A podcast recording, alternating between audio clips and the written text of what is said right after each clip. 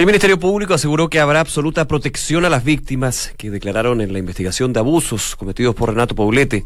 La Corte de Apelaciones dio el vamos para obtener el informe completo de la congregación jesuita. Una de la tarde en punto, ¿cómo están? Bienvenidos. Día lunes y por supuesto seguimos revisando las principales informaciones junto, como siempre, la mejor música aquí en Duna, en un comienzo de semana cargado de noticias que por supuesto también nos llaman de alguna manera a estar atentos a lo que va a ser la situación. Hay debates legislativos, también novedades con respecto a el Ministerio Público, la justicia que vamos a estar comentando en los próximos minutos. Relevante también ver lo que sucede con el tiempo. Ha, eh, ha estado presentándose ya la primavera con bastante fuerza y eso evidentemente es bueno, positivo, pero las temperaturas bajas siguen. ¿ah? De hecho, durante esta semana aquí en la región metropolitana se esperan máximas que podrían llegar a los 27 grados, pero no se convenzan que evidentemente es parte también de lo que hay que estar con el chalequito guardado, eso de todas maneras. El día de hoy en Santiago se espera una temperatura de 23 grados, nubosidad parcial. Vamos a estar, por supuesto, también con lo que sucede en otros lugares. Por ejemplo, aquí estoy revisando la dirección meteorológica. ¿Cuál es la situación que vamos a tener en Valparaíso? El día de hoy una máxima de 26 grados, ¿sabes? bastante más elevado que la región metropolitana, completamente despejado. También vamos a Concepción, donde nos escuchan en 90.1. La Dirección Meteorológica de Chile nos cuenta que la máxima del día de hoy va a ser de 16 grados con nubosidad parcial. Ya en la tarde van a haber más nubes y durante la noche completamente nublado. Y en Puerto Montt, donde nos escuchan en el 99.7 con una máxima de 13 grados con algo de lluvias durante la tarde. Así que atentos también ahí en Puerto Montt que la lluvia se va a hacer presente nuevamente. Volviendo a Santiago, algunos eh, tips de las calles. La UST del Ministerio de Transporte nos cuenta, por ejemplo, en ruta 5 al sur, sector Lovalle, restricción de pista derecha, hay un camión detenido, atentos ahí, la información que entrega Autopista Central. También semáforo apagado en Pajaritos con Hugo Bravo, Maipú. Semáforo apagado también en Clotario Vélez con Salesianos. Y semáforo apagado también en las rejas norte peatonal Pedro de Córdoba Poniente. Algunos de los puntos que nos entrega la UST en su cuenta de Twitter. Una de la tarde con tres minutos, revisamos las principales informaciones en los titulares, en la voz de Enrique Llávar. El presidente Sebastián Piñera anunció hoy 30 medidas para facilitar el acceso a los medicamentos y advirtió a las farmacias que si no cumple, más vale que lo piensen 10 veces. El presidente indicó que en nuestro país los remedios son caros y que hay responsabilidad de los laboratorios que a veces cobran más en Chile. Y Alberto Ortega fue nombrado por el Papa Francisco como el nuevo nuncio apostólico en Chile. El sacerdote español ejercía este cargo como nuncio en Jordania y en Irak. Y el expresidente Eduardo Frei Ruiz Tagle presentó una querella en contra de su hermano Francisco Frei. La acción fue presentada ante el séptimo juzgado de garantía de Santiago por los delitos reiterados de apropiación indebida, administración desleal, negociación incompatible, falsificación y uso malicioso de instrumento privado. La alcaldesa de Providencia, Evelyn Matei, descartó presentarse como candidata a la gobernación metropolitana. A 12 días de que las autoridades interesadas en competir por este puesto deban renunciar a su cargo, del dijo a la tercera que su opción es un no rotundo.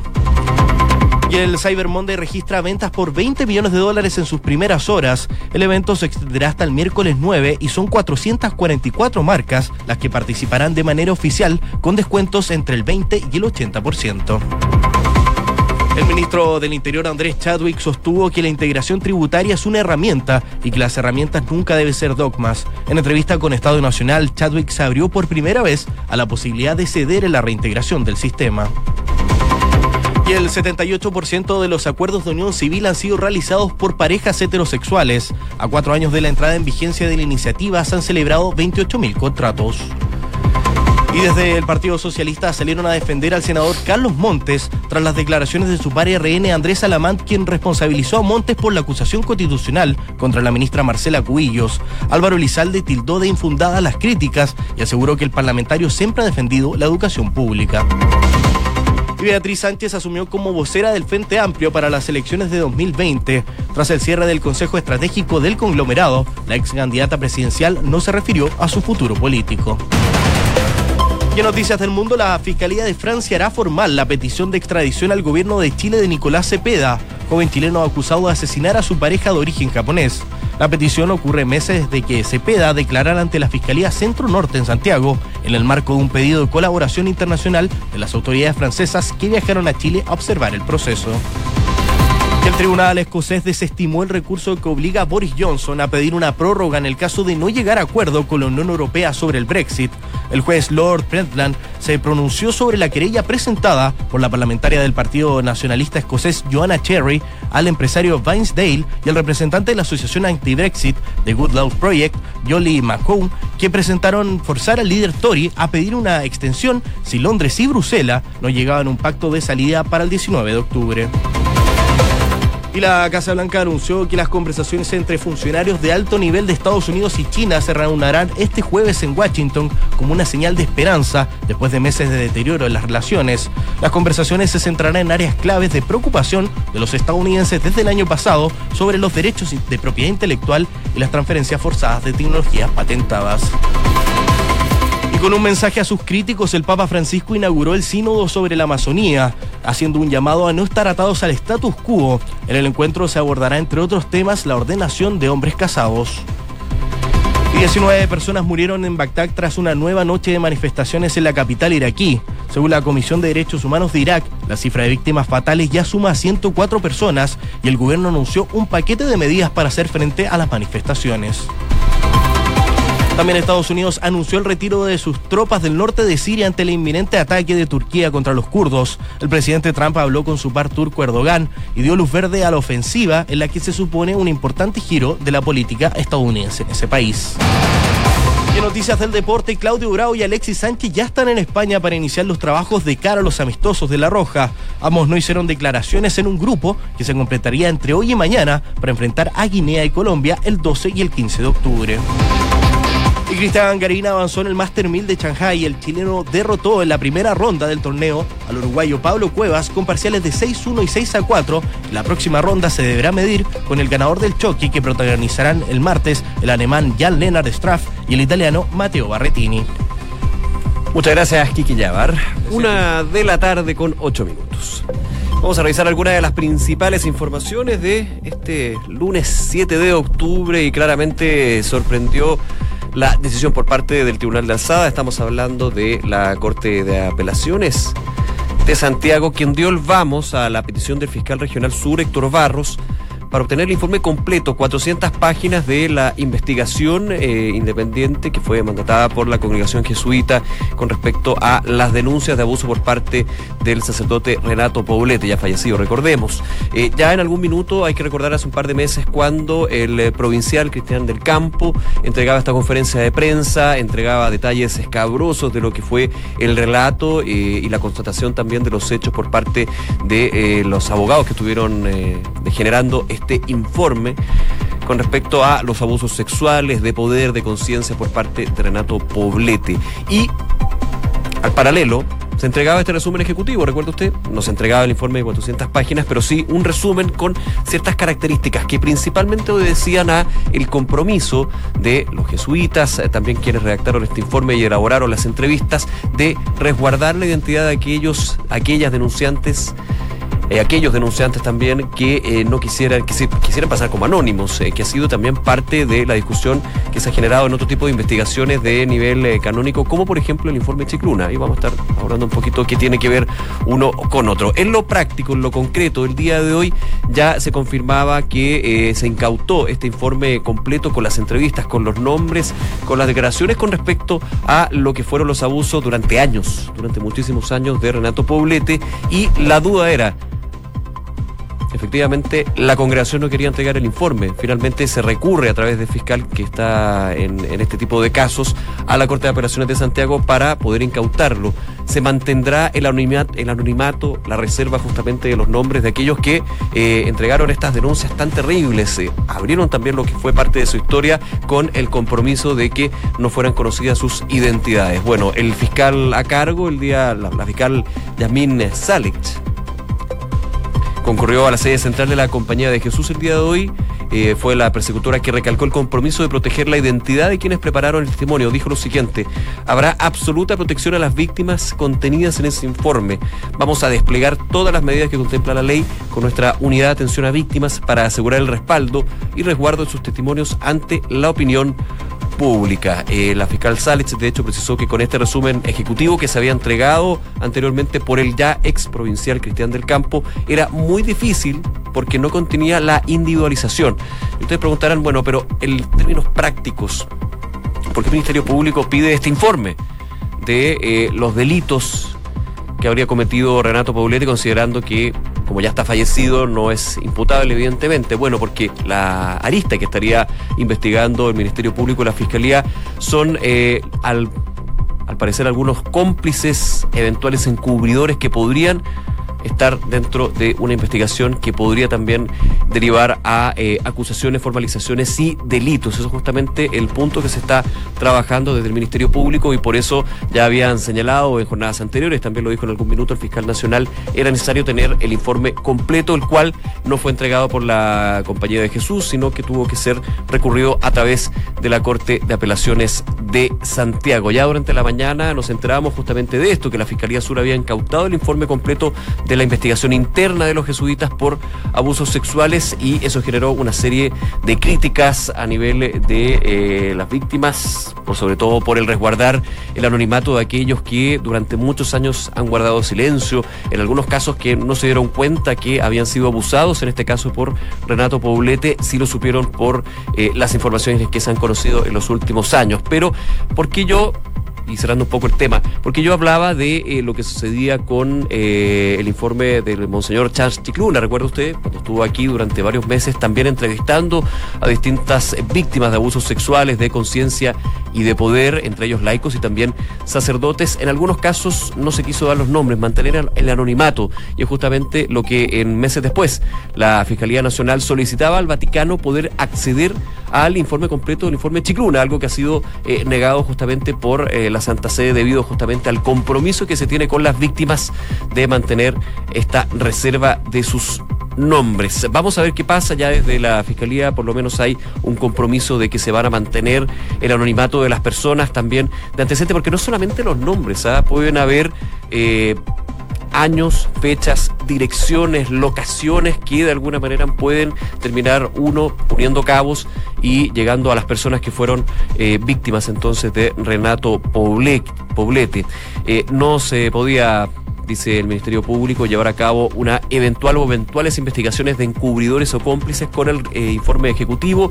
La fiscal Yasmín Sález dijo que la idea es saber quiénes son, vamos a ver la posibilidad de ubicarlas y ahí vamos a ir desarrollando diligencias y asegurarles que como Ministerio Público estamos obligados a ubicar a las víctimas y esperemos que estén llanas a obtener sus testimonios. Y ese es otro tema, porque evidentemente el Ministerio Público va a tener que, si quiere perseverar con algún tipo de investigación, contactar a aquellas víctimas que fueron denunciantes de de este informe de carácter reservado en términos del eh,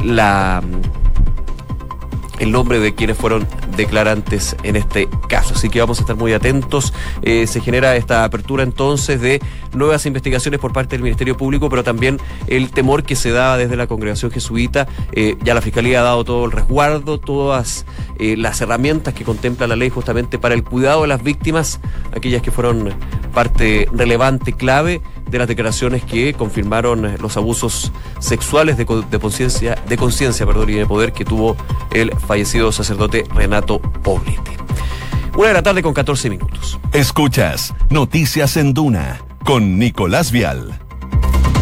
Ya lo comentaba aquí que ya ahora los titulares, el día de hoy los medicamentos fueron parte de la pauta del presidente de la República, Sebastián Piñera, un anuncio de 30 medidas para facilitar el acceso a los remedios y advirtiendo también al final de sus declaraciones que las farmacias lo van a tener que pensar 10 veces si no cumplen con las distintas medidas que, por ejemplo, apuntan a incentivar lo que es la venta de bioequivalentes. Sabemos que en Chile la diferencia entre un remedio y otro, cuando tienen el mismo principio activo, pero por ejemplo hay casos donde la caja es distinta, puede llegar a superar un porcentaje bastante alto y es eh, preocupante lo que se ha dado en términos de la salud pública. Decía el presidente de la República, los remedios en Chile son caros, demasiado caros, y eso tiene que cambiar. Y aquí es claro que hay responsabilidad de los laboratorios que a veces cobran más en nuestro país que en otros países. Y también una clara responsabilidad de las farmacias que muchas veces no cumplen la ley. Esa última frase es bien eh, polémica, lo que dice el presidente de la República.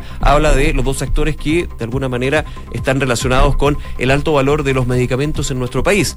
Por un lado los laboratorios, también las farmacias, pero con las farmacias apunta a que muchas veces no cumplen la ley. Y eso evidentemente también abre un eh, foco de fuego bien relevante. Se lo habíamos escuchado también al ministro de Salud, Jaime estaba recordando también lo que ha sido él, por ejemplo, impulsar lo que es la ley de la ley de fármacos 2, una ley, proyecto de ley que está en el Congreso actualmente. Algunos dicen que está medio, medio parada, es cierto, pero ya de hecho dentro de las medidas está eh, implementar la suma urgencia a este proyecto que busca, entre algunos temas, quizás lo más público, lo más mediático, poder vender medicamentos sin receta en góndolas en supermercados, que eso también daría una mayor eh, posibilidad para rebajar los precios, una mayor competencia. Algunos dicen que no es una medida que vaya al callo justamente del problema del el alto valor de los medicamentos, considerando que son justamente los remedios, los medicamentos con receta, los que tienen mayor diferencia de precios en nuestro país. Según la última encuesta nacional de salud, los adultos mayores consumen en promedio, fíjense, cinco medicamentos distintos cada día. Cinco cada día. Y se estima que el 80% de la carga de enfermedad está determinado por enfermedades crónicas. Entre las nuevas medidas que fueron anunciadas el día de hoy en el Palacio de la Moneda por el presidente de la República, Sebastián Piñera, corbata amarilla, justamente llamando la atención, ahí se explicó que era justamente eh, el apoyo de este color característico de los bioequivalentes que se venden en las farmacias. Entre las medidas está eh, la sumergencia para el proyecto de ley Fármacos 2 y el seguro catastrófico y también la implementación de normas para aumentar la disposición de medicamentos bioequivalentes en las farmacias. Lo decía el presidente de la República se va a exigir a las farmacias tener un stock mínimo de medicamentos bioequivalentes y las que no lo cumpla más vale que lo piensen 10 veces porque el castigo va a ser muy severo, decía el presidente Piñera. No vamos a permitir que a través de distintos subterfugios sigan abusando de las personas, sigan abusando de las personas. Entonces, la crítica que hizo el mandatario en el Palacio de la Moneda cuando se eh, anunció esta política nacional de medicamentos. Hay otros, eh, hay otras medidas, por supuesto. Está la llamada pastillero digital, una aplicación móvil que va a buscar apoyar a pacientes en la adherencia a sus tratamientos, que es parte del proyecto Hospital Digital que ya había sido anunciado y presentado por el Ministerio de Salud. También eh, un comparador de precios de medicamentos disponible en el Hospital Digital y que esto es muy relevante ¿ah? y que va al callo de lo que estamos hablando con respecto al precio de los remedios. La importación directa a través de una autorización específica del ISP, el Instituto de Salud Pública, las personas naturales podrán importar medicamentos indicados para uso general, justamente la importación de otros países, como sucedió en algunos casos, como por ejemplo traer remedios desde Argentina, pero que justamente por la situación de aduana. Hay eh, una cortapisa que es bien compleja para poder traer medicamentos específicos a precios bastante, bastante más accesibles. También eh, con respecto a la situación se habla del fraccionamiento de medicamentos. Va a ser obligatorio por parte de la industria farmacéutica implementar esto de fraccionar, no vender por ejemplo una caja de 12 cuando eh, en tiempos de un mes se necesita, no sé, por ejemplo, una, una dosis al día, para hacer un poquito la idea. También convenios de importación de medicamentos a través de la Cenabas con el propósito de adquirir para el sector público medicamentos a un menor precio. Son algunos de los anuncios entonces que se genera el día de hoy con el presidente Sebastián Piñera, pero nuevamente, ojo con lo que fue la crítica a quien se indica él como los grandes causantes de que los remedios, los medicamentos en Chile estén a precios tan altos a diferencia de otros países. Habla de las farmacias, habla de los laboratorios. No hay ninguna novedad en que siempre se apunta la responsabilidad, pero por sobre todo a la crítica que hace señalando que se lo van a pensar dos veces si no cumplen la ley. Una con veinte. Noticias en Duna con Nicolás Vial. Bueno, ya hay eh, definiciones judiciales con respecto a la delicada, la complicada situación que se vive dentro de la familia Frey. Recordemos este, esta falsificación de firmas y eh, negocios irregulares por parte de Francisco Frey, hermano del expresidente de la República, Eduardo Frey Justamente fue el mandatario que presentó una querella en contra de su hermano, una acción que fue interpuesta el pasado viernes 4 de octubre en el séptimo juzgado de garantía de Santiago. Ya se conoce entonces que se presentó esta acción judicial. Justamente el presidente Frey en conferencia de prensa había señalado que los caminos judiciales estaban abiertos con respecto a la situación de su hermano y lo que era eh, este mal uso de dineros dentro de inversiones Saturnos que maneja el patrimonio del expresidente Eduardo Frei Ruiz y que primero se iba a hacer una auditoría con respecto al daño causado, a cuánto dinero se había malversado, también considerando que en las últimas semanas han habido un importante número de demandas por parte de leasing u otras empresas debido a préstamos que no han sido pagados, que hay mora justamente por parte de la eh, figura y en este caso el máximo accionista de Inversiones Saturnos, que es Eduardo Frei Ruiz Dentro de los delitos que están contemplados en esta acción interpuesta por el mandatario, el exmandatario, se resolvió querellarse eh, por apropiación indebida, ojo con eso, administración desleal, negociación incompatible, falsificación y uso malicioso de instrumento privado mercantil falso. Recuerda usted cuando se hablaba de que Francisco Frey había eh, falsificado la firma del exmandatario y también eh, otros tipos de subterfugios para poder aplicar lo que era el concepto de aval solidario como Eduardo Frey y esos dineros, según la investigación y, los, la autodenuncia que hizo Francisco Frey a la fiscalía, esos dineros iban a pagar deudas que había contraído su eh, sociedad Almadena. Los abogados del expresidente son Juan Domingo Acosta, Alejandro Laura, ojo porque eh, Alejandro Laura son eh, importantes eh, abogados que van a, estar, van a estar con este proceso judicial. En un escrito de 48 carillas a la que accedió la tercera se detalla cómo habrían ocurrido los hechos de la supuesta estafa desde que se creó la empresa del expresidente, Inversiones Saturno, de 1989 hasta la fecha. Estamos hablando de más de 15 años entonces, donde Francisco Frey habría eh, habría hecho mal uso de la confianza que había depositado su hermano, también de eh, la condición de gerente general de esta sociedad de inversiones. Entre los puntos que se detalla la acción legal está la entrega de una auditoría contable, la que comentábamos al comienzo, a la empresa para verificar la forma en cómo la sociedad fue administrada en los últimos años. En ese punto, eh, tras una pericia, la pericia contable que se entregó, se ratifica que Eduardo Ferrer Ruiz y su señora, quien también tiene menos del 1% de la participación de esta sociedad de inversiones Saturno, fueron víctimas de delitos a través de constantes engaños respecto a la administración de inversiones Saturno perpetrados por Francisco Frey. Parte entonces de la querella que fue interpuesta el pasado viernes y que por supuesto tiene esta lista judicial. Solamente un detalle, aquí en la querella se constata que en los dos últimos años Francisco Javier Ruiz Tagle distrajo cantidades aún mayores de dinero por ejemplo, el primero de enero del 2018 ya registraba eh, y durante el ejercicio comercial del año 2018 extrajo más de 2.000 millones de pesos, en tanto que durante el mismo periodo abonó cerca de 2.000 millones de pesos al 31 de diciembre de 2018. Esto estamos hablando de más de 15, 10 años que estuvo justamente desviando recursos para eh, solventar deudas que había construido con, eh, que había contraído, con su propia sociedad. Así que ese es el camino judicial que ya se comienza a aclarar entre comillas, digamos, por la querella interpuesta del expresidente de la República, Eduardo Frei Tagle, a su hermano Francisco Frey. Por supuesto, también ha habido todo un tema eh, personal, también político. En algún minuto, cuando se hacía la autodenuncia de Francisco Frey, se presentaba, se suspendía la militancia en la democracia cristiana, luego fue expulsado por este partido, donde evidentemente la familia Frey ocupa un lugar importante en su historia. Una con 24. Escuchas Noticias en Duna con Nicolás Vial.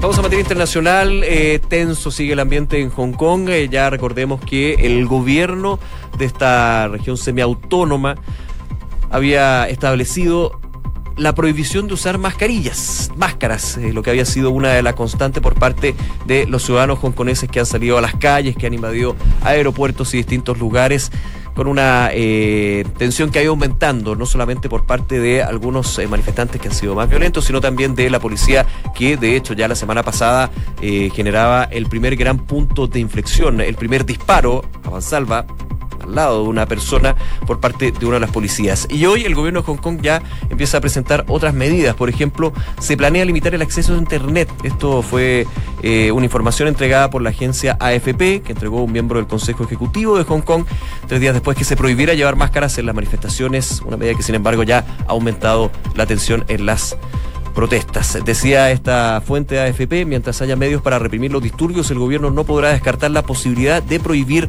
Internet.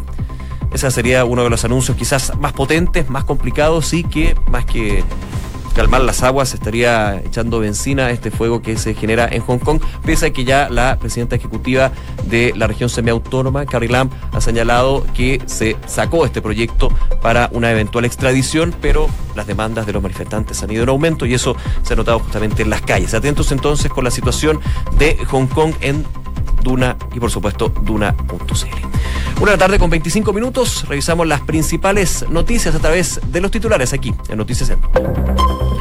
El presidente Sebastián Piñera anunció hoy 30 medidas para facilitar el acceso a los medicamentos y advirtió a las farmacias que si no cumple, más vale que lo piensen 10 veces. El presidente indicó que en nuestro país los remedios son caros y que hay responsabilidad en los laboratorios que a veces cobran más en nuestro país. Alberto Ortega ha sido nombrado por el Papa Francisco como el nuevo nuncio apostólico en Chile. El sacerdote español ejercía hasta ahora como nuncio apostólico en Jordania y en Irak.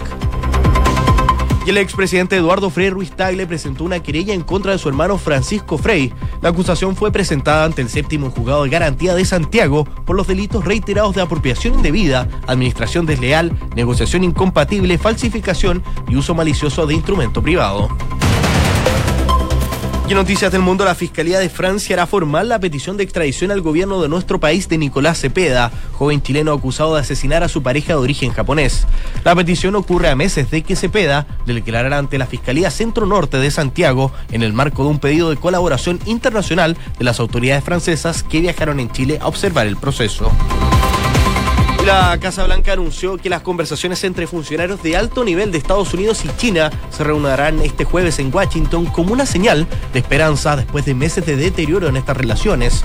Las conversaciones se centrarán en áreas claves de preocupación de los estadounidenses desde el año pasado, como lo son los derechos de propiedad intelectual y la transferencia forzada de tecnologías patentadas. Noticias del deporte, Claudio Bravo y Alexis Sánchez ya están en España para iniciar los trabajos de cara a los amistosos de La Roja. Ambos no hicieron declaraciones en un grupo que se complementaría entre hoy y mañana para enfrentar a Guinea y Colombia el 12 y el 15 de octubre. Una de la tarde con 28 minutos les contamos que Banco Vice nuevamente fue reconocido con el primer lugar del Premio Nacional de Satisfacción de Clientes Pro Calidad el sector bancos medios y también fue elegido mejor de los mejores de la categoría contractual versión 2019. Porque su motivación permanente es la satisfacción de sus clientes, Banco Vice, simple para ti. Credicorp Capital pone a tu disposición un equipo de especialistas que te asesoran para hacer crecer, preservar y gestionar tu patrimonio. Son parte del grupo financiero Credicorp con más de un siglo de trayectoria en Latinoamérica y más de 30 años en Chile. Credicorp Capital, excelencia en inversiones.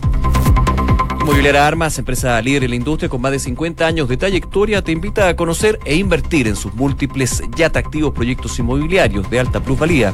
Conoce más en iarmas.cl. Y el e-commerce está creciendo a pasos agigantados y Bodega San Francisco lo sabe muy bien, respaldando la gestión logística con las tarifas más convenientes del mercado. El arriendo de bodegas es tu mejor decisión. Conoce más en www.bsf.cl. Nos vamos, como siempre, gracias por acompañarnos en Noticias en Duna, todos los contenidos en duna.cl y la invitación a que sigan en nuestra sintonía porque en minutos ya viene una nueva edición de información privilegiada y luego la tercera PM. Que esté muy bien, nos vemos, chao.